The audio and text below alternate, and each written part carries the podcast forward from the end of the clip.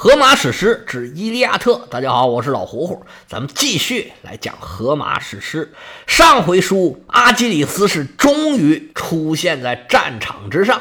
这二十四卷的书，现在已经讲到第二十卷了。之前一直说阿基里斯有多厉害、多英勇，就一直说说说，就是一直不出来。这回啊，千呼万唤，终于出来了。他这一出来可倒好，之前呢。是杀的有来有往，一会儿这边高，一会儿那边高，这两边的平衡瞬间就被打破了。那怎么办呢？人家宙斯啊有办法，他之前啊是三令五申，严令禁止所有的天神禁止参与双方的战争，说明白了，谁敢下去，我就收拾谁。整个战场的平衡是由我宙斯来掌握的。尽管中间呢也有的神仙偷偷的给两方帮忙，但是大部分神仙都在这保持静默，整个战场基本上是按照宙斯编排的剧本在走。阿基里斯这一出来啊，宙斯把禁令全部都取消了啊，你们爱下去怎么玩就怎么玩。其实宙斯有一条就没说，就是你们别把这战场给玩坏了，别让这战争啊马上就结束，大家呀玩的痛快，看着开心。这么一来呀，各种牛鬼蛇神，哎，不能说牛鬼蛇神吧，希腊神话这些神仙也跟牛鬼蛇神差不多。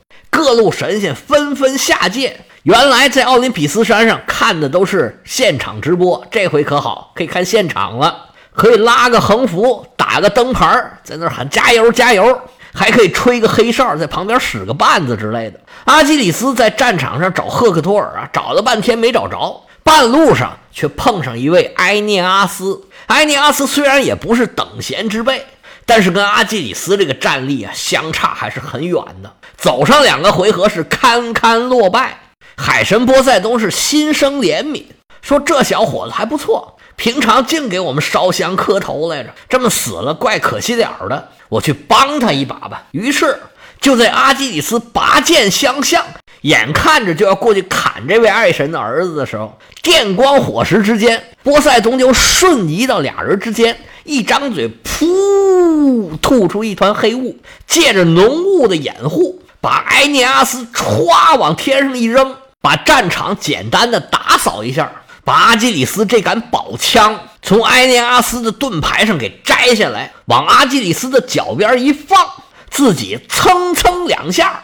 跑到了埃涅阿斯准备掉地下这地方，埃涅阿斯刚才这大石头刚扔出去，还想看看能不能砸得到阿基里斯。这石头刚飞了一半，就觉着眼前一黑，就什么也看不见了。然后啊，就觉着眼前一花，心脏这么一紧，就听一个男人的声音说：“走！”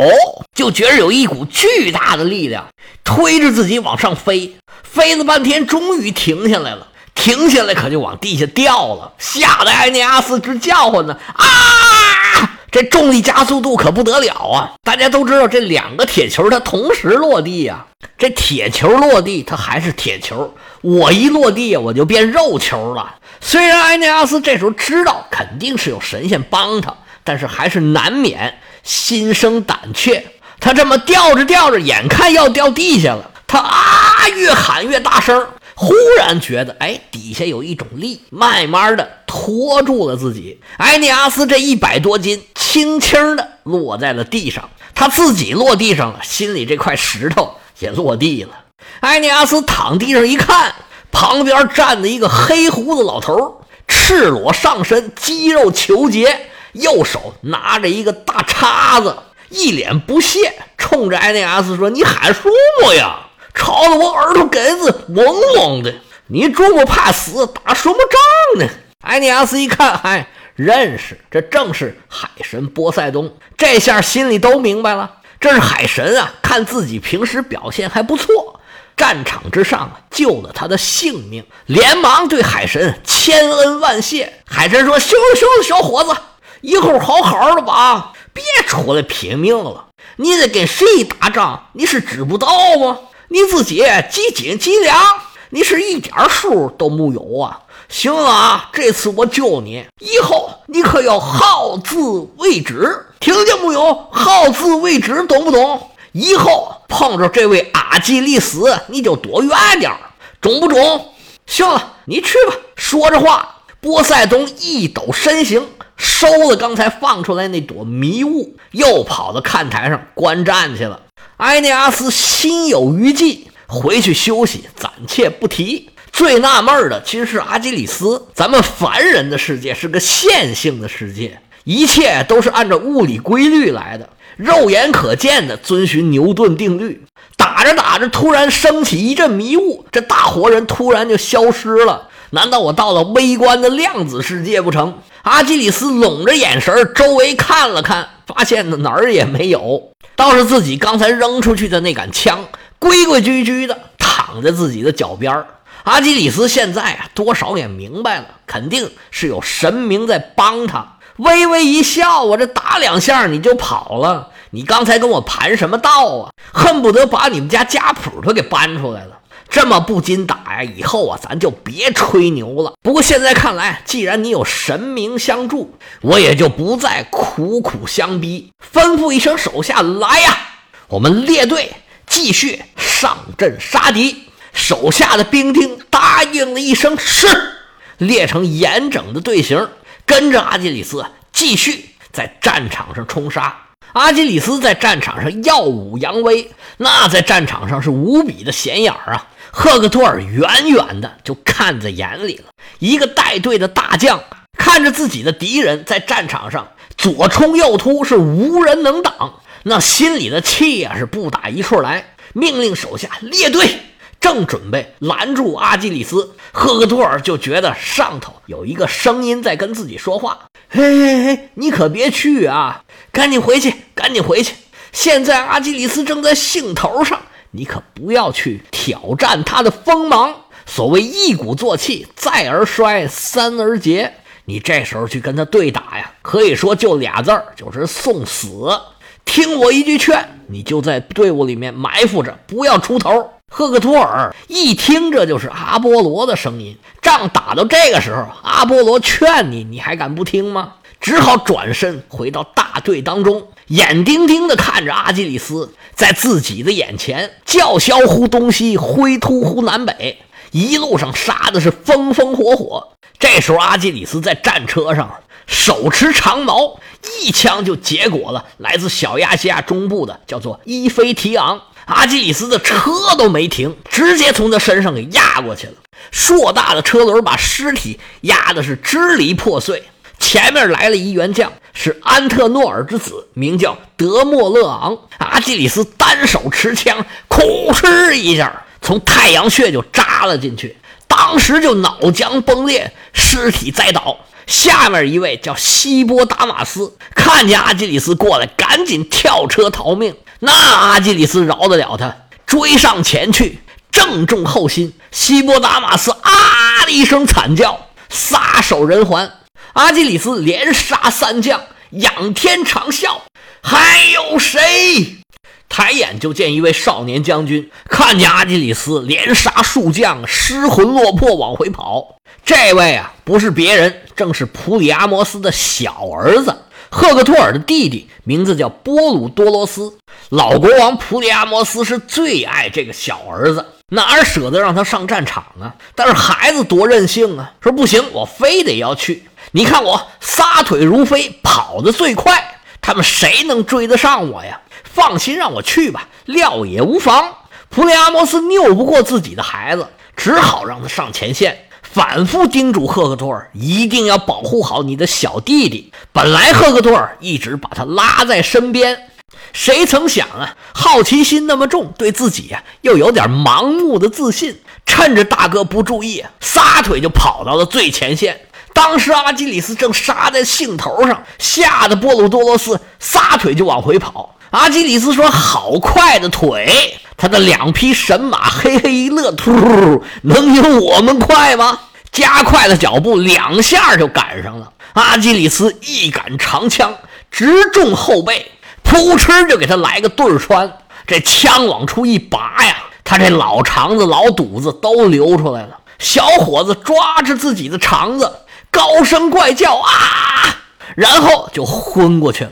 赫克托尔看见自己的小弟弟遭受如此惨烈的下场，实在忍不住了，也不管阿波罗怎么跟他交代，撒开两腿冲到了阿基里斯的面前。阿基里斯看见赫克托尔，哈哈大笑，说：“我可找着你了！来来来，走近点，前来受死。”赫克托尔说：“你成了名的将军，休得在此逞口舌之力。别以为你胳膊粗力量大就有必胜的把握。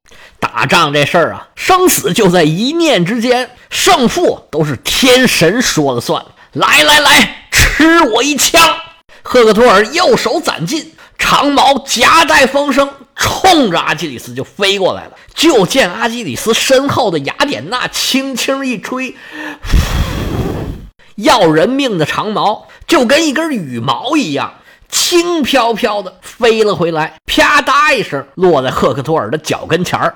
合着这劲儿啊，白使了。赫克托尔一击不中，正在犹豫之中，就见阿基里斯手持长矛，迈开大步，冲着赫克托尔就冲过来了。赫克托尔正要招架，就见眼前升起了一团迷雾。有个声音的在批评自己，叫你别出来，别出来，你出来干嘛？真不让人省心呐！赫克托尔就觉得自己被抱起来，躲开了阿基里斯的攻击。阿基里斯觉着不对劲儿啊，对手明明就在眼前，我这下怎么没扎着呢？不行，咱再来！阿基里斯又往前扑，又一次碰到了相同的情景，三番五次总是扑了个空。阿基里斯急的是嗷嗷怪叫。行，算你小子好样的！要不是阿波罗帮你，你小子早就命丧黄泉了。你的脑袋就在你脖子上先搁一会儿，待会儿我有空了再来拿。赫克托尔果然就是被阿波罗给隐藏起来，抱在怀里，直接塞到队伍之中了。阿基里斯好不容易找到赫克托尔，这时候又失去了目标，继续在队伍里面大杀大砍。下一个死者叫德鲁俄普斯，被他一枪撂倒。他的同伴还想对阿基里斯发起攻击，阿基里斯的长枪横过来当棍使，咣一下砸在他的膝盖上。阿基里斯拔剑在手，吭哧一下，人头落地。随后，特洛伊联军里面比阿斯的两个儿子，一个叫达尔达诺斯，一个叫劳格诺斯，坐在战车上，直接被阿基里斯给掀翻了，一枪一剑。阿基里斯手里面的亡魂呢，就又多了两个。下一个死在阿基里斯手里的叫特罗斯，他眼看着阿基里斯杀到眼前，知道自己性命难保，赶紧跑过去抱住阿基里斯的膝盖，磕头如鸡奔碎米啊！求求你饶了我吧，我上有八十老母，下有不会走的孩儿啊！他哪知道，这时候阿基里斯已然是铁石心肠，你说出大天来也不可能饶了你的性命。阿基里斯也不跟他废话，直接手起剑落，死尸栽倒，后边又是剑砍枪扎，连杀几将。阿基里斯这时候已然是杀红了眼了。在第二十卷的最后，原文是这样描写的。一如暴绝的烈焰，这绝是猖獗的绝。一如暴绝的烈焰，横扫山谷里焦干的树木，焚烧着枝干繁茂的森林。疾风卷着熊熊火势，阿基里斯到处横冲直撞，挺着枪矛，似乎已超出人的凡俗，逼赶追杀敌人。鲜血染红了乌黑的泥尘，像农人套起额面开阔的尖牛，踏踩着雪白的大麦，在一个铺压紧实的打谷场上，哞哞吼叫的壮牛，用蹄腿很快分碾出麦粒的皮壳，就像这样拉着心胸豪壮的阿基里斯，肩提的快马踢踏着死人的战盾，轮轴沾满飞溅的血点儿。马蹄和飞旋的轮圆压出四散的血污，喷洒在围绕车身的条杆。裴留斯之子催马向前，为了争夺光荣，克敌制胜的大手涂染着泥血的斑痕。第二十卷就在这儿戛然而止。第二十卷结束了，阿基里斯的战斗还没有结束。第二十一卷的开头是一场惨烈的屠杀。在战场的边缘有一条大河，叫做山索斯河。在阿基里斯的带领之下，以穆尔弥东战士为首的希腊联军追着特洛伊人是满世界乱跑。有一部分战士慌不择路，被阿基里斯他们赶得越来越靠边越来越靠边阿基里斯索性指挥手下的士兵对这些朝着河边跑的特洛伊人是分割包围。大部分特洛伊战士朝着城门撤退，在旁边观战的赫拉呀，鼻子一哼啊，哼，想跑啊，没那么容易。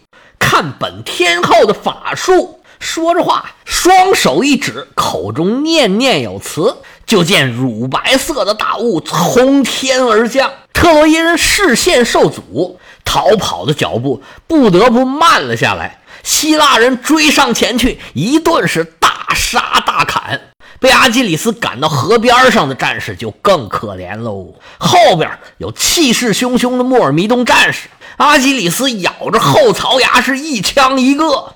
前边是山索斯河，天险拦路，急得特洛伊人是哇哇怪叫，有的意志薄弱的当场就掉下眼泪啊，哭起来了。两害相权取其轻啊，与其坐以待毙，等着阿基里斯过来砍他们的脑袋，还不如啊拼死一搏，就直接咚咚咚咚咚咚，一个两个都跳进河里去了。当时天气寒冷，这水呀冰凉刺骨，水流湍急，又有暗涌，又有漩涡。这时候跳下河里可不是件舒服的事情，不过那也比被人砍了脑袋强啊。跳下水的战士，有的水性不行的，当时就被淹死在河里了；水性好的，在这种公开水域能游出去，也不是件容易的事情。这些战士把身上的铠甲都脱得干干净净的，武器也都扔在了岸上，拼命的往出游，只求一条活命。跳下水去，仍然是你争我抢，生怕自己落在后边，丢掉了性命。岸上是大砍大杀。水中也是一片鸡哭狼叫。原文写：泼泻的水势，涛声轰响，两岸回荡着隆隆的吼啸，伴随着他们的嘶喊，四下里荡壁挣扎，旋卷在湍急的水涡，像一群蝗虫飞翔在空中。迫于急火的烧烤，一头扎进河里，暴虐的烈焰。闪跳着凸起的火苗，蝗虫堆积在一起，畏缩在水面上，就像这样。迫于阿基里斯的追赶，咆哮的山索斯河中深悬的水窝里，人马拥挤，一片嘈骚。这个“嘈”是嘈杂的“嘈”，“骚”是骚动的“骚”。阿基里斯一看，哟，还有这好事呢！你们的脑袋都准备好了呀？行了，我下来砍你们来了。阿基里斯把自己的长矛往河边的树丛里边一扔，反正他这个长矛啊特别的沉，一般人谁也拿不走。拔出腰间的佩剑，大喊一声：“呆，受死吧你们！”高高跃起，扑通一下跳到水里边去了。那位就说了：“这阿基里斯他不用脱铠甲吗？他怎么还拿着武器呢？那你看看，要不人家是第一勇士呢，他有劲儿啊！”普通人要是普通的汽油车、柴油车，那阿基里斯最起码是双涡轮增压的，甚至是核动力，那一般人怎么比得了啊？阿基里斯跳到水里，这一顿大杀大砍，这就不是战斗，这就是屠杀。没两下，这河水啊就被血给染红了。原作里形容，这是水里的鱼群呢碰到一个大肚子海豚。匆忙逃离，填挤在深水港的角落，吓得不知所措。那家伙能把逮着的东西全部吞进肚腹，嗨，还吞进李白呢，就是吞进肚子里头啊！阿基里斯一顿大杀大砍之后，他也累得慌啊，命令手下的兵丁来人呢，帮我抓十二个俘虏上来。手下人答一声是，噼里扑噜下河去。抓了十二个俘虏上岸，阿基里斯说：“来，给我绑上，押回营去。”手下人一声得令，押了十二个俘虏回营。要知道，阿基里斯把这十二个俘虏将要干什么用处？我们下回啊，接着说。